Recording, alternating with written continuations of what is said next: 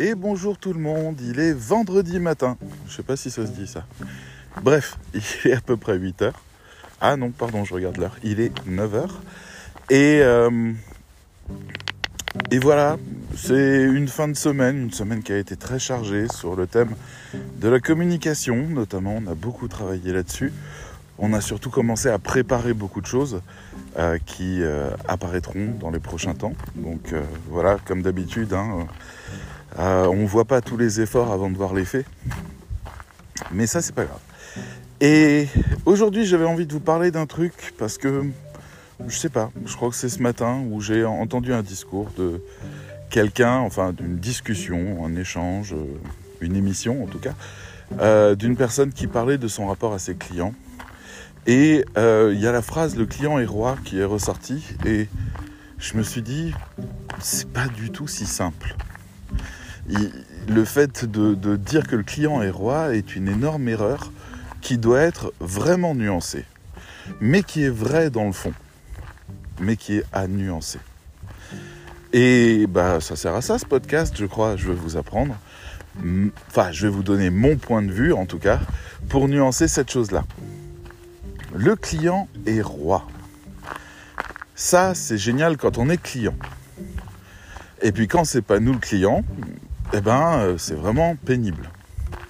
Le client est roi, ça signifie que euh, il a le droit d'avoir ses humeurs, il a le droit de changer d'avis, il a le droit de traîner pour payer les factures, il a le droit de nous critiquer, il a le droit de juger notre travail, de dire qu'on n'est pas bon. Il a le droit peut-être même de nous attaquer sur des choses personnelles. Le client est roi. Euh, non. Parce que tout ce que je viens de vous décrire là, en fait, euh, c'est pas un client. Donc il n'est pas roi. D'accord? La première chose que je voudrais poser, pour qu'on comprenne vraiment le sens de cette phrase et qu'on l'utilise à bon escient, parce que c'est une excellente phrase, c'est un excellent conseil qui a été galvaudé avec le temps et qui a surtout permis de gagner de l'argent au détriment d'autres choses qui étaient essentielles et qui ont fait dériver les choses. Le, public a reçu cette phrase en entendant qu'ils avaient carte blanche à partir du moment où ils payaient. C'est pas vrai. D'accord? C'est pas vrai. Le client n'est pas roi. Le bon client est roi. Parce que là, le client que je vous ai décrit, ben, il ne mérite pas d'être client. Oui, les sujets ont le droit de destituer le roi si ce n'est pas un bon roi.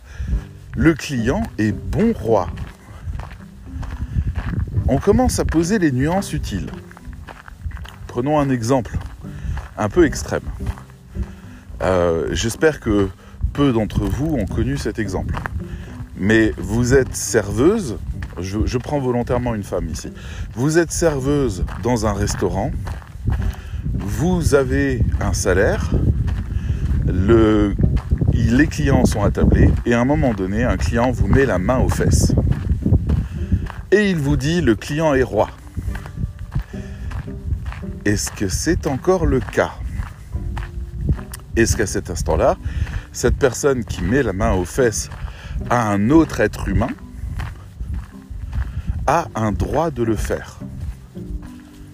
Le client est-il roi? Là, il va se passer deux choses. La réponse 1 est non et la réponse 2 est oui. Et on va voir comment dans les deux cas, c'est vrai. D'abord, le client n'est pas roi à cet instant-là. Le patron voit ça, vient le voir et dit Tu ne respectes pas mes employés, tu ne respectes pas le lieu où je suis, je te mets dehors, c'est-à-dire je te destitue de ton rôle de client, je te chasse parce que tu es plus, tu ne mérites plus d'être un client. Première réponse. Donc le client était bien roi jusqu'au moment où il a fait quelque chose qui a été jugé comme indigne d'un roi ou comme un abus de pouvoir du roi. Et il a été chassé de son rôle de roi il est parti. Deuxième cas, le patron, intéressé par les bénéfices de son entreprise, entend son employé venir lui dire Ouais, le client de la table 5 il m'a mis la main au cul. et décide de ne rien faire. En se disant oui mais le client de la table 5, c'est un avocat qui, a, qui ramène à chaque fois ses clients ici, qui a dû faire ce geste pour montrer qu'il avait un certain pouvoir social, et c'est bon pour les affaires. Donc, t'es gentil, moi je te paye, alors tu dis rien, et puis on le laisse faire. Voire même on va lui offrir une petite bouteille histoire de renforcer un petit peu son image sociale, ce qui fera qu'il viendra encore plus souvent. Et là, le client est roi. Pour le patron, le client est roi. Donc vous voyez que c'est pas si simple. Parce que les deux points de vue se valent. La vraie question, c'est euh, y a-t-il des limites au pouvoir du roi? Ou la seule chose qui nous intéresse étant l'argent de ce roi, auquel cas on se soumet à tout ce qu'il propose Ou à tout ce qu'il souhaite, plus simplement. C'est pas simple. Et les rédacteurs web ont tous connu un mauvais client quelqu'un qui a été euh, trop flou, qui n'a pas répondu aux questions, qui a rejeté un texte, euh, qui a critiqué un peu trop vertement les contenus, qui n'a pas respecté le travail, euh, quelqu'un qui a peut-être même volé le texte ou qui a fait du chantage pour réussir à avoir une réduction sur le texte. Écoutez, j'ai corrigé moi-même une partie du texte, donc je vous baisse le prix. Ce genre de choses. Est-ce que c'est toujours le roi? Eh bien, en fait, c'est pas au client de décider s'il est roi ou pas. C'est à l'entrepreneur. C'est lui qui décide les limites de son royaume. Moi, je sais qu'à partir du moment où un client me traite comme un sous-fifre et qu'il ne voit pas et ne considère pas ce que j'aimerais lui apporter et ce que je peux lui apporter, ce que mon temps et mon talent peuvent lui apporter, tous les deux modestes, hein, sans aucun doute, mais je sais qu'à ce moment-là, en fait, le client ne m'autorisera pas à grandir avec lui, à gagner en, en, latitude, à amener ce qui est vraiment bon, et va m'imposer de faire des choses contre lesquelles, enfin pour lesquelles je ne suis pas d'accord. Et ça, bah, ça fait de lui quelqu'un qui n'est pas un bon client, parce que pour moi, client égale capitaine. Ça, c'est ma vision des choses un client doit être un bon capitaine. Pas forcément gentil, mais juste. Pas forcément trop respectueux, mais équitable. Et puis, il doit reconnaître le peu que je lui apporte et ne pas le dénigrer. J'ai pas vraiment d'autres demandes. Pour moi, à cette condition, s'il est capitaine, c'est un roi. Parce que on oublie que dans la définition du roi, il n'y a pas euh, seulement jouisseur tout-puissant qui peut faire absolument ce qu'il veut de ses sujets. Ça n'a jamais été le cas pour aucun roi de l'histoire. Les responsabilités du royaume ont toujours été sa priorité. Donc, si on choisit le mot roi pour définir le client, on va bien être obligé de lui parler de ses devoirs. Et ses devoirs, c'est d'être un bon roi, de ne pas poser de problème sur les, paiements, les ordres, les temps, les délais, de ne pas changer les choses, de ne pas donner un rendez-vous un jour et de poser un lapin, de ne pas demander en urgence la livraison de textes et de ne pas les mettre en ligne avant plusieurs mois. Ce genre de choses il doit être, s'il est un roi, il prend toutes les responsabilités du roi avec. Le client est roi. Après, ça c'est la première chose à comprendre. Le client a sa part de responsabilité quand il est roi. Auquel cas, ça dépend de la politique de l'entreprise. Mettre la main aux fesses, c'est pas grave. Si par exemple, ben, c'est une boîte de nuit qui essaye de la jouer jet set et d'inviter toute une série de gens qui pourraient s'offusquer de la moindre euh, euh, humiliation publique. Il met la main au cul des gens, il montre qu'il a du pouvoir à son groupe d'amis. Le patron arrive et lui dit Tu vas te casser. Eh ben, il est humilié. tous ses amis s'en vont, exactement pareil, le chiffre d'affaires baisse et c'est la catastrophe. C'est une question que l'entrepreneur va devoir poser. Quel public il vise S'il vise un public jouisseur, j'entends par là qu'il a l'habitude de faire ce qu'il veut et de ne pas se poser de questions, parce qu'il en a les moyens, et que tout le monde se soumet parce que tout le monde veut son fric, eh ben c'est un homme qui a du pouvoir, ce client. Donc on le traite en tant que tel. Et le patron sera beaucoup plus enclin, désolé du peu, à renvoyer la serveuse qui se plaint d'une main aux fesses et d'engager la prochaine en disant attention, on va vous mettre la main aux fesses. Et de mettre ça quasiment dans les conditions pour accepter le poste.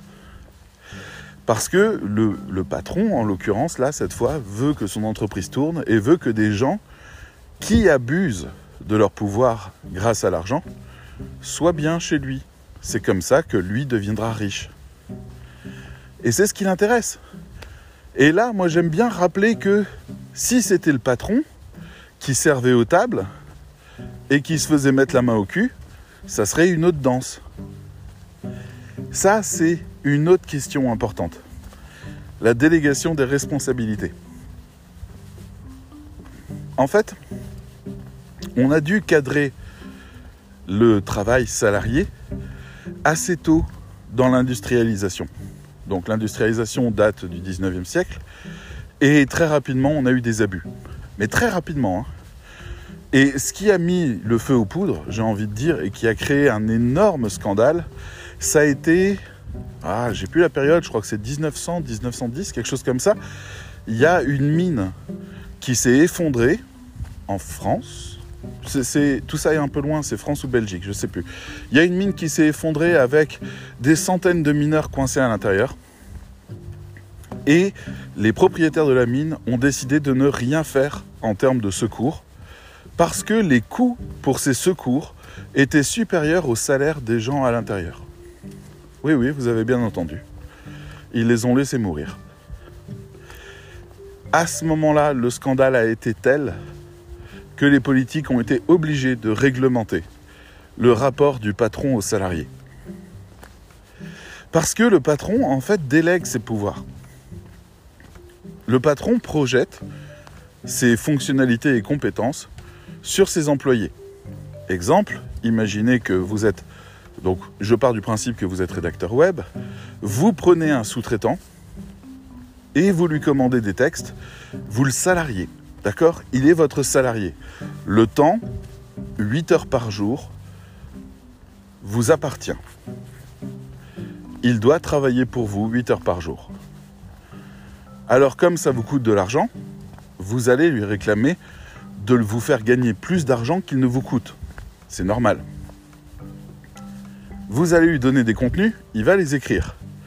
Au début, ça sera peut-être pas génial, il faudra faire des corrections. Ok. Et puis à un moment donné, en fait, ça y est, ça fonctionne bien, mais il vous fait que deux textes par jour et il vous en coûte l'équivalent de 4 ou 5. Si ça doit marcher, il doit vous écrire 7 ou 8 textes par jour. Mes chiffres sont pas bons, hein. Mes chiffres sont vraiment pas bons.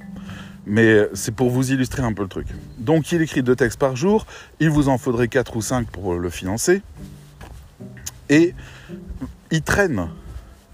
Donc vous allez lui mettre la pression pour qu'il travaille plus vite. Il fait ce qu'il peut et on arrive à 4 textes par jour. Maintenant, ça vous coûte autant que, que, que ça vous rapporte. C'est-à-dire l'opération est nulle. Mathématiquement, ça n'a aucun intérêt. Alors vous allez le pousser davantage. Vous allez lui dire non, non, je veux que tu écrives un texte par heure. Et là, il essaye de le faire. Il essaye de le faire parce que ces, heures sont à vous. Et ben, le résultat n'est pas bon.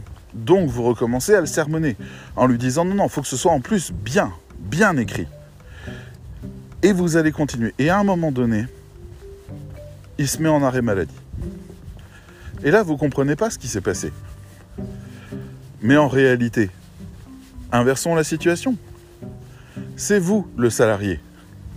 Vous avez un rédacteur web qui vous embauche.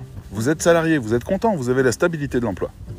Vous faites votre travail, au début vous êtes très très soigneux, et vous faites des textes que vous espérez le mieux possible, bon, c'est pas ça, il y a des corrections, ok, vous reprenez.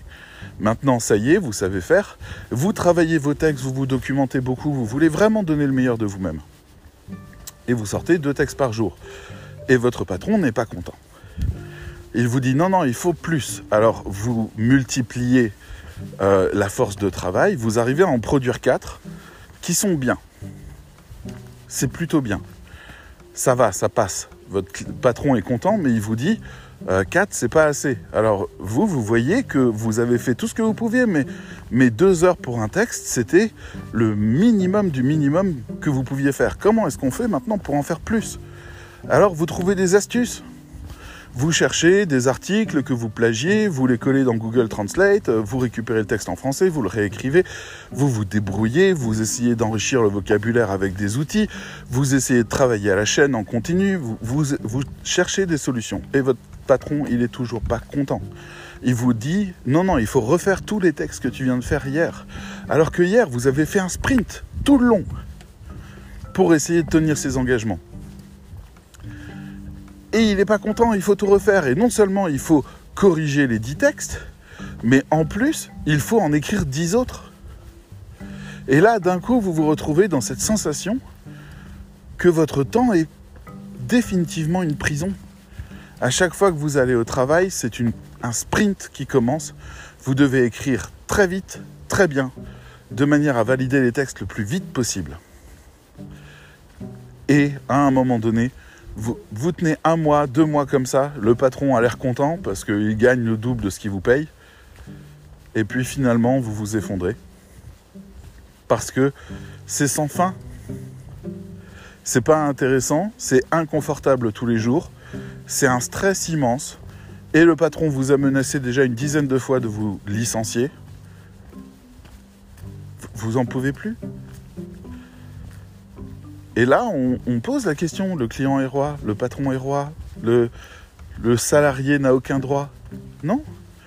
Il a fallu dire, attendez, euh, il doit faire des pauses. Attendez, on ne peut pas en demander trop à quelqu'un. Attendez, la médecine du travail va surveiller quand même l'état de santé de votre salarié. On a dû poser ces cadres parce que sinon, eh ben vous, en tant que patron, vous vous rendriez même pas compte que vous êtes en train de persécuter vous en tant que salarié. Petite parenthèse pour réfléchir un instant, les freelances sont à la fois patrons et salariés. Êtes-vous un bon patron? Êtes-vous un bon salarié pour vous-même? Mais voilà, donc dans ce cas-là, le client est roi, le patron est roi, à condition qu'il soit un bon roi. Rien ne sert de se battre pour avoir un poste salarié en CDI, c'est-à-dire engagé, si c'est pour que ça détruise votre vie Qu'est-ce qui est de plus important? Ça me... Je sais pas pourquoi je suis en train de penser aux musulmans intégristes qui disent que Allah est au-dessus des lois de la République. Moi, ça me choque parce que je veux vivre dans un, dans, dans un environnement où tout le monde a les mêmes règles du jeu. Parce que comme ça, on peut communiquer, on a les mêmes règles.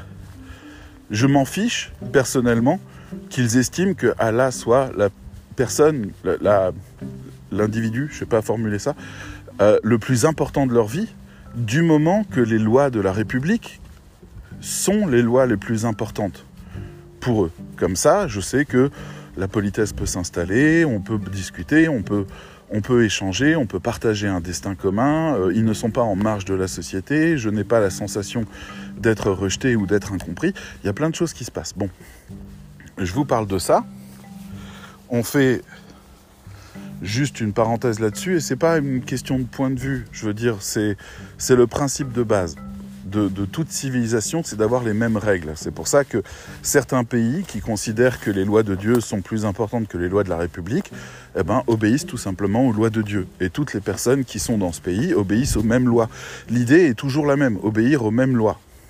J'ai pas d'autres euh, problèmes que ça. Je veux juste que tout le monde obéisse aux mêmes lois afin que tout le monde ait les mêmes droits et qu'on puisse continuer à croire à qui on veut, aussi fort qu'on veut, sans que cela nuise à notre voisin, tout simplement. Bon, c'est, je mets ça sur le bon sens. Hein. Si, vous pensez que je me trompe, n'hésitez pas à me le dire. Euh, ça m'enrichit énormément ce genre de discussion parce que la situation est loin d'être facile. Mais si je parle de ça, si je parle de ça, ah, je perds mon fil. Euh, si je parle de ça, c'est parce que les réalités sont pas les mêmes. Le client doit obéir aux mêmes lois. C'est pareil. On doit être d'accord sur les mêmes termes. On doit toujours chercher à vivre dans le même monde. Le salarié et le patron ne doivent pas être opposés. Il n'y en a pas un qui doit exploiter l'autre ou le réduire au statut d'objet. Donc, si un humain est un humain, il obéit aux mêmes lois. Mais encore pire, il y a une loi qui est suprême par rapport aux lois de la République. Et celle-là, tout le monde est d'accord. Tout le monde est d'accord. Elle fait même partie des lois de la République. Et elle peut engager des changements dans une entreprise et faire que destituer la royauté du patron. C'est celle qui dit que la survie passe avant tout. Pourtant, on n'est clairement pas dans une société quand on dit que la survie passe avant tout, parce que la survie est égoïste et individuelle. Par exemple, on interdit la délation. Mais quand ça relève de la survie, on l'autorise. Voilà. Par exemple, euh, si jamais vous voyez qu'il y a des terroristes qui s'apprêtent à attaquer la République et que vous les dénoncez, ça va.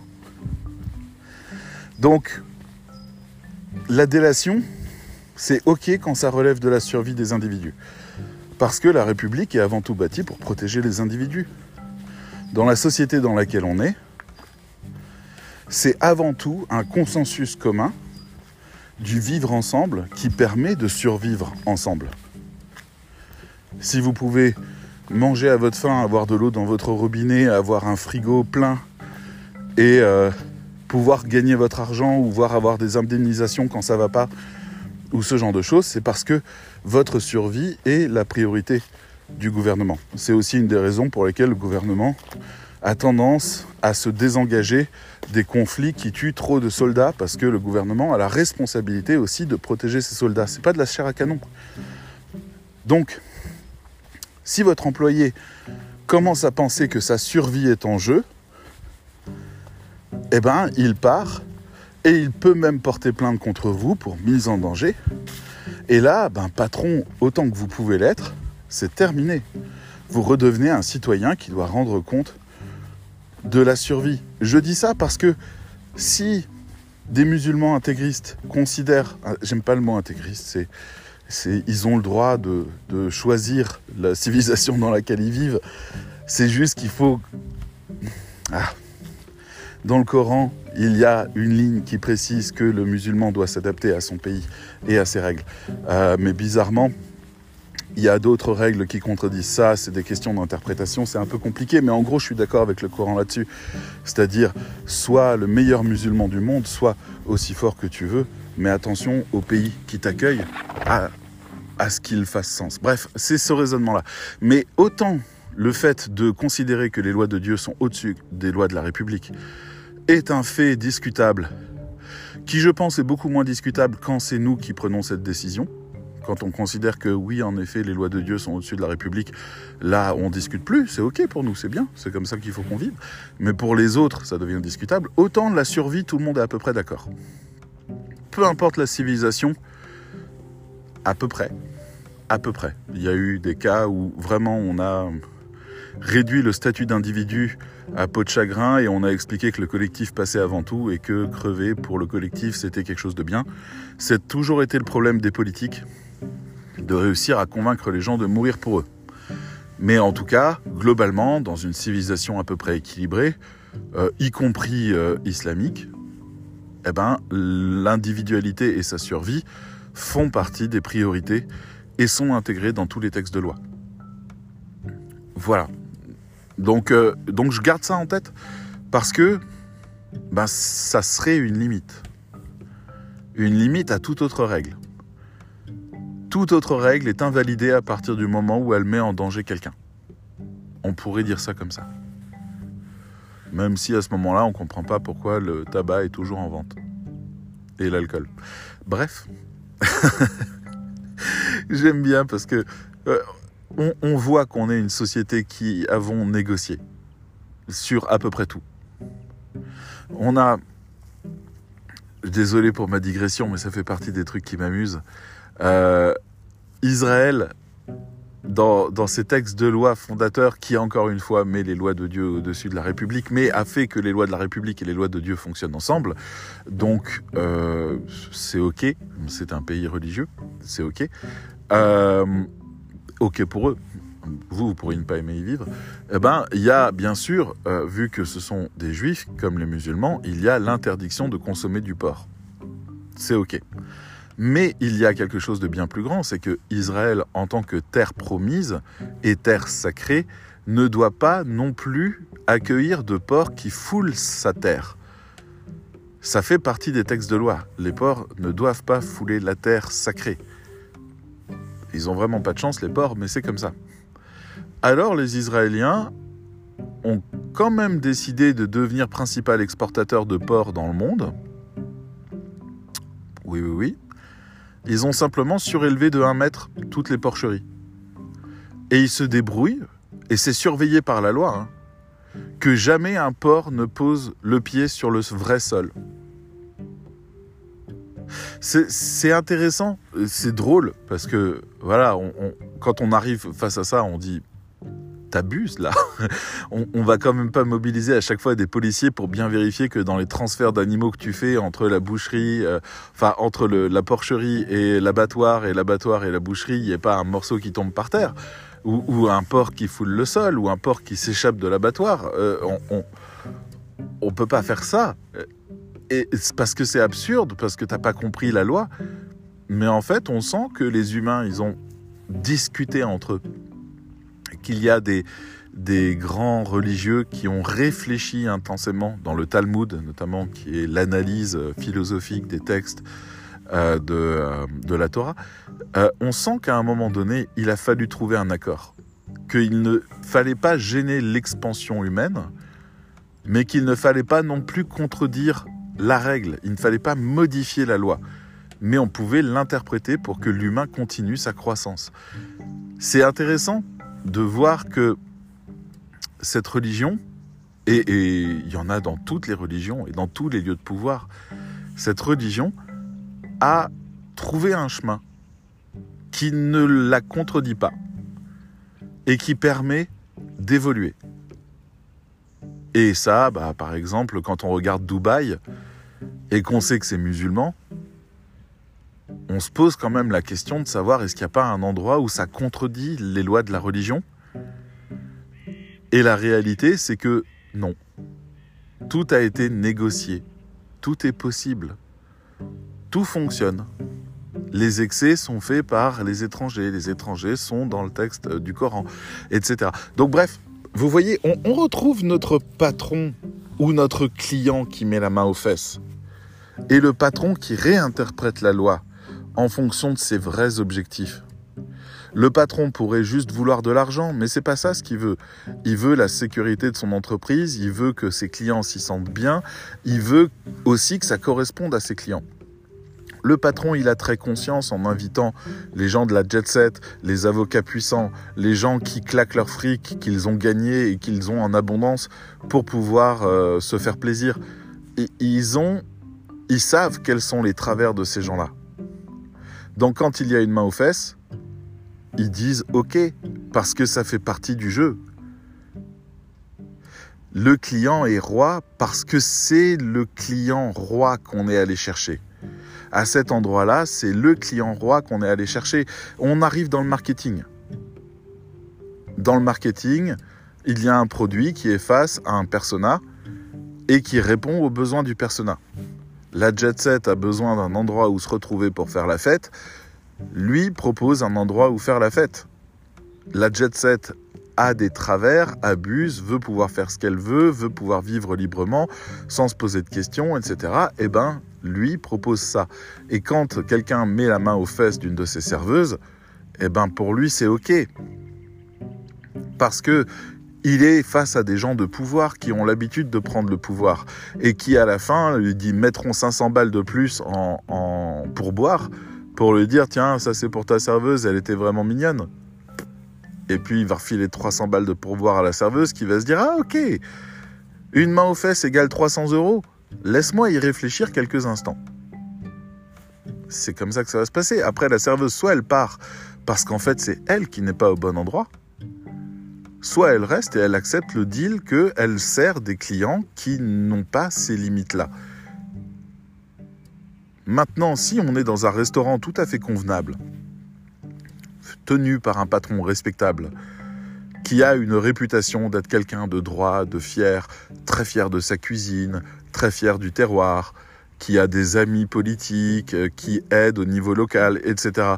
Et que là, un de ses clients met la main aux fesses de sa serveuse, lui, par rapport à sa position marketing, et donc éthique et morale de la même manière, lui va chasser le client en disant vous, vous n'avez rien à faire là, vous salissez la réputation de mon entreprise. Mais ça signifie surtout, et tous les autres là qui me regardaient, entendez bien mon message, vous êtes dans un endroit respectable. Et si vous devez aimer cet endroit, c'est parce qu'il est respectable. Donc c'est une position marketing. Dans mon déroulé, là, tranquillement, je viens de vous expliquer que le client est roi est une question de marketing et de positionnement marketing. Ok? Alors maintenant, on peut faire une comparaison simple avec les rédacteurs web. Vous avez les rédacteurs web malgaches. Bonjour les malgaches qui m'écoutent, je sais que vous êtes 20% et euh, j'imagine que vous êtes élève à la MFM et donc on en discute souvent de ces sujets-là, vous le savez bien. Vous avez des clients malgaches qui sont exposés au racisme, à l'exigence incroyable, à la critique facile, euh, euh, à l'hostilité parfois de, de, leurs clients ou à la négligence, au côté sous-fifre, allez fais ci, fais ça, je m'en fiche, j'ai pas envie de discuter avec toi, etc. Donc vraiment le côté très hautain, etc. Des clients français vers eux. Et ça, les malgaches, ils ont une question simple qui leur est posée. Tu veux être payé ou pas? À partir de là, le client est roi. Le client est roi dans ce positionnement marketing, qui est Bonjour, je suis un rédacteur web. Excusez-moi, hein, je, formule le positionnement marketing qui est accepté dans cette relation-là. Je, ne dis rien sur les individus que je connais, qu'au contraire j'apprécie beaucoup et, dont j'apprécie le talent. Mais bon, ça donnerait ça. Positionnement marketing. Bonjour, je suis rédacteur web bas de gamme. Je coûte trois fois rien, j'écris mal, euh, je comprends pas beaucoup les ordres que vous me donnez. De toute façon, je vis dans un pays pauvre, une ancienne colonie à vous, donc je suis euh, dégoûté de plus être en France et euh, je vous envie énormément. Je passe mon temps à vous regarder. Euh, vous m'impressionnez énormément. Dites-moi ce que vous voulez, payez-moi pas cher parce que de toute façon, vous savez que bah, ça sera au-dessus du SMIC. Le SMIC est à 50 euros. Mais le SMIC, tout le monde crève de faim. Là-bas, avec le SMIC, c'est vraiment juste une excuse du gouvernement. C'est pas un SMIC qui est fait pour faire survivre. Et puis, c'est même pas respecté. Enfin bref. Voilà, de toute façon, c'est plus que le SMIC et ça me permettra de manger, boire, dormir et c'est bien suffisant pour l'insigne, l'infine, l'insignifiant personne, euh, personnage que je suis. Et le client en face de ça dit bonjour, je suis roi tout-puissant, je viens d'un pays riche, je, vous avez souhaité votre indépendance, et ben maintenant vous assumez. Nous allons venir vous exploiter parce que vous allez faire le travail pour nous et comme vous êtes médiocre, médiocre, oh mon dieu médiocre, eh bien nous allons passer des commandes bas de gamme et nous savons très bien que nous aurons des choses bas de gamme. Et c'est comme ça que ça fonctionne. Voilà les deux personnes dans l'équation. Et il suffit de faire que les rédacteurs web se rencontrent entre eux, dans la communauté de la MFM par exemple, pour que d'un coup ils se découvrent des points communs, des destins communs, des envies communes, de la culture commune et de la valeur commune. Il suffit de ça. Il suffit qu'on se rencontre pour briser ce truc. Moi, il y a des rédacteurs web malgaches, je me souviens, ça m'avait choqué parce que je leur disais ouais je vais te confier un texte euh, est-ce que tu déjà écrit c'est quoi ton niveau de formation est-ce qu'au moins tu as été genre au collège? Elle m'a dit j'ai bac plus 5 dans un domaine scientifique. Et là je me suis senti tout petit petit. Et ça m'a ouvert les yeux sur l'absurdité de ce racisme qui est inconscient. Inconscient on, essaye de simplifier notre vie. Alors, quand on nous dit tout le temps que les rédacteurs malgaches écrivent mal, eh ben, on a fini par accepter que c'était un fait. On imagine toute l'île, un culte, avec euh, des... Il n'y a pas plus haut que le collège. Mais vraiment, genre... Euh, presque la vision du film Idiocratie, avec que des gens incompétents partout. Et on se dit, ah, bah c'est pour ça que c'est un pays pauvre. Et puis à un moment donné, on se mange une énorme tarte dans la gueule. Et puis on se dit, waouh, ça aurait pu être moi. C'est, ça aurait pas été du tout impossible que je naisse là-bas. Et là, j'aurais vu quoi autour de moi?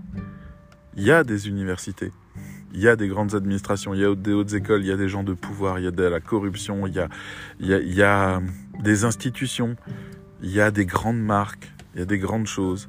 Mais en fait, c'est un pays qui n'a pas les moyens de faire ce que la France fait. La France, elle fait quoi? Bah, c'est simple, hein. Ah On voudrait la 5G, ça a l'air super comme technologie. On pose 5 milliards sur la table. Hop, il y a la 5G partout. Et maintenant, on va vendre la bande à, tous les fournisseurs d'accès et on va récupérer notre argent comme ça. Ben ouais, mais si tu peux pas mettre 5 milliards sur la table pour développer la 5G, si jamais tu penses que ton public n'a pas les moyens d'acheter les téléphones qui font de la 5G ou les appareils qui font de la 5G, bah tu le fais pas. Et résultat, en fait, bah t'as pas la 5G. C'est tout, tout le monde doit grandir ensemble. Encore une fois, le client est roi. Mais si le client te dit, moi j'ai pas les moyens d'avoir un téléphone 5G, le client est roi, pas de 5G. Et c'est vrai pour tout. Mais ça n'empêche, vous savez, quand on regarde les détails, le racisme devient impossible. Quand on sait par exemple que dans le top 5 des meilleurs médecins du monde, des, pays qui détiennent les meilleures technologies et les plus grandes connaissances et compétences dans le domaine de la médecine, il y a Cuba. Et que Cuba offre ses médecins à tous les pays de l'accord, euh, c'est pas transatlantique, je sais plus comment il s'appelle, mais bon, l'accord qui contient, euh, enfin qui a essayé, je sais pas si, où ils en sont, mais bon, l'Argentine, la, Guadeloupe, la Guyane, etc. tous ces pays qui sont hors de, notre territoire métropolitain et qui sont euh, sur cette zone-là, en fait, il y a des échanges qui se font. Cuba a besoin de pétrole et dit à un pays, écoute, je t'envoie 10 médecins qui vont former tes médecins et toi, tu nous fais un super prix sur ton pétrole. Voilà le genre d'accord que Cuba fait et tient très bien avec ça. Il y a une énorme valeur sur la médecine là-bas. Mais à côté de ça, les médecins à Cuba sont pas payés plus cher que les profs parce que c'est communiste. Donc tout ça, voilà, ce sont des réalités différentes. Et encore une fois, le client est roi est une question de réalité différente. Je vous ouvre vraiment au fur et à mesure à toute cette question, même si ça semble extrême. Je parle de racisme, je parle de l'islam, je parle de Cuba et du communisme, je parle de plein de choses, mais on parle toujours de la même chose. Votre client est roi parce que c'est votre client.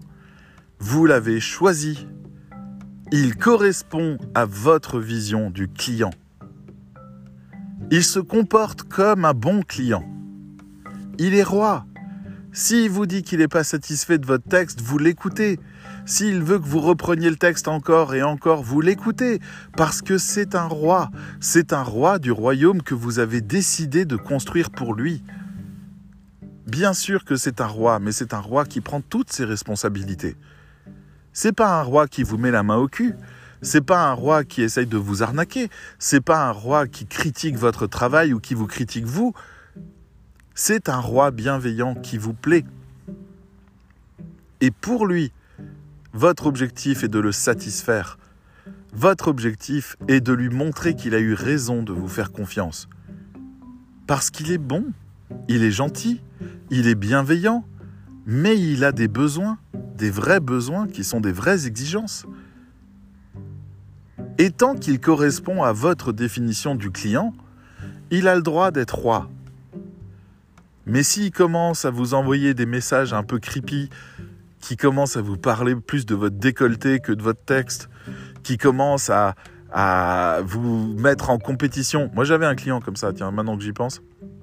J'ai travaillé pour lui pendant 4 ans et puis à un moment donné, il m'a dit David, euh, j'aimerais bien que tu fasses ces textes-là euh, parce qu'on te met en compétition avec euh, un autre indépendant pour voir lequel des deux fait les meilleurs textes. Et je lui ai dit, bah c'est lui, c'est l'autre, salut.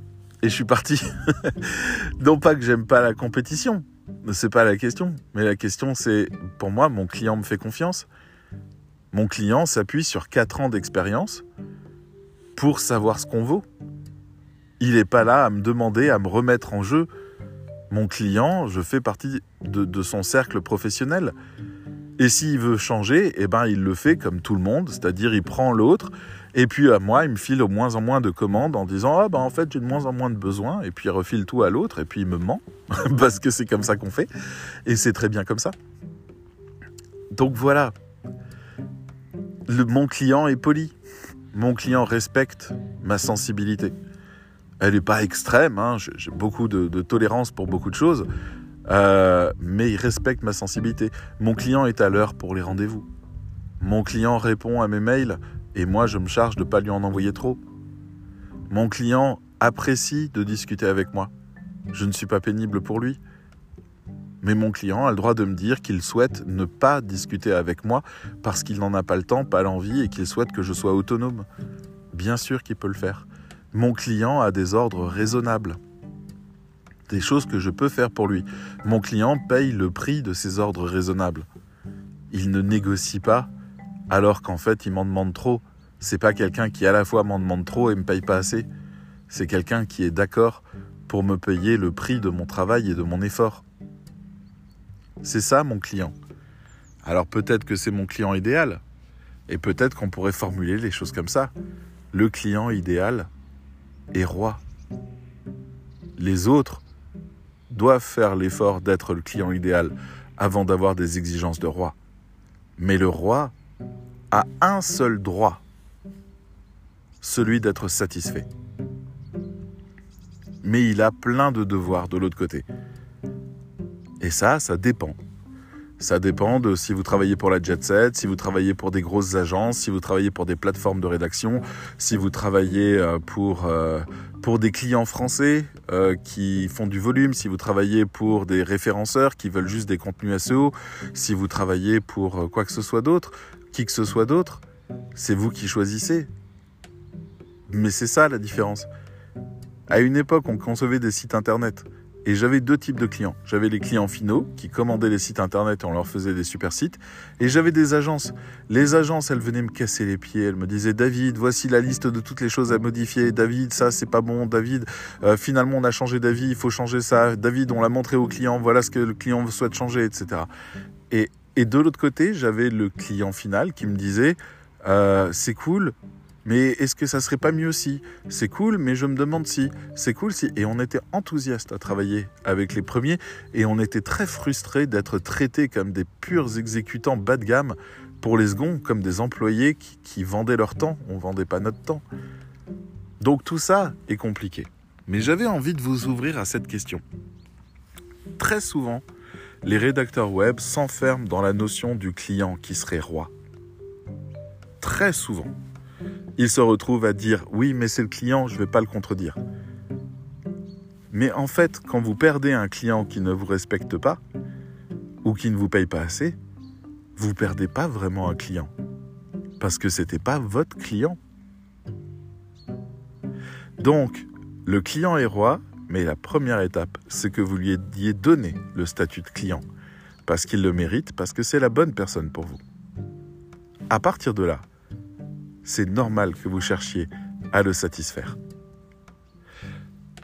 Mais voilà, si jamais vous avez besoin d'argent, tout client est roi. Et si jamais vous avez besoin d'un certain cadre de travail, eh ben c'est sûrement pas tous les clients qui sont rois.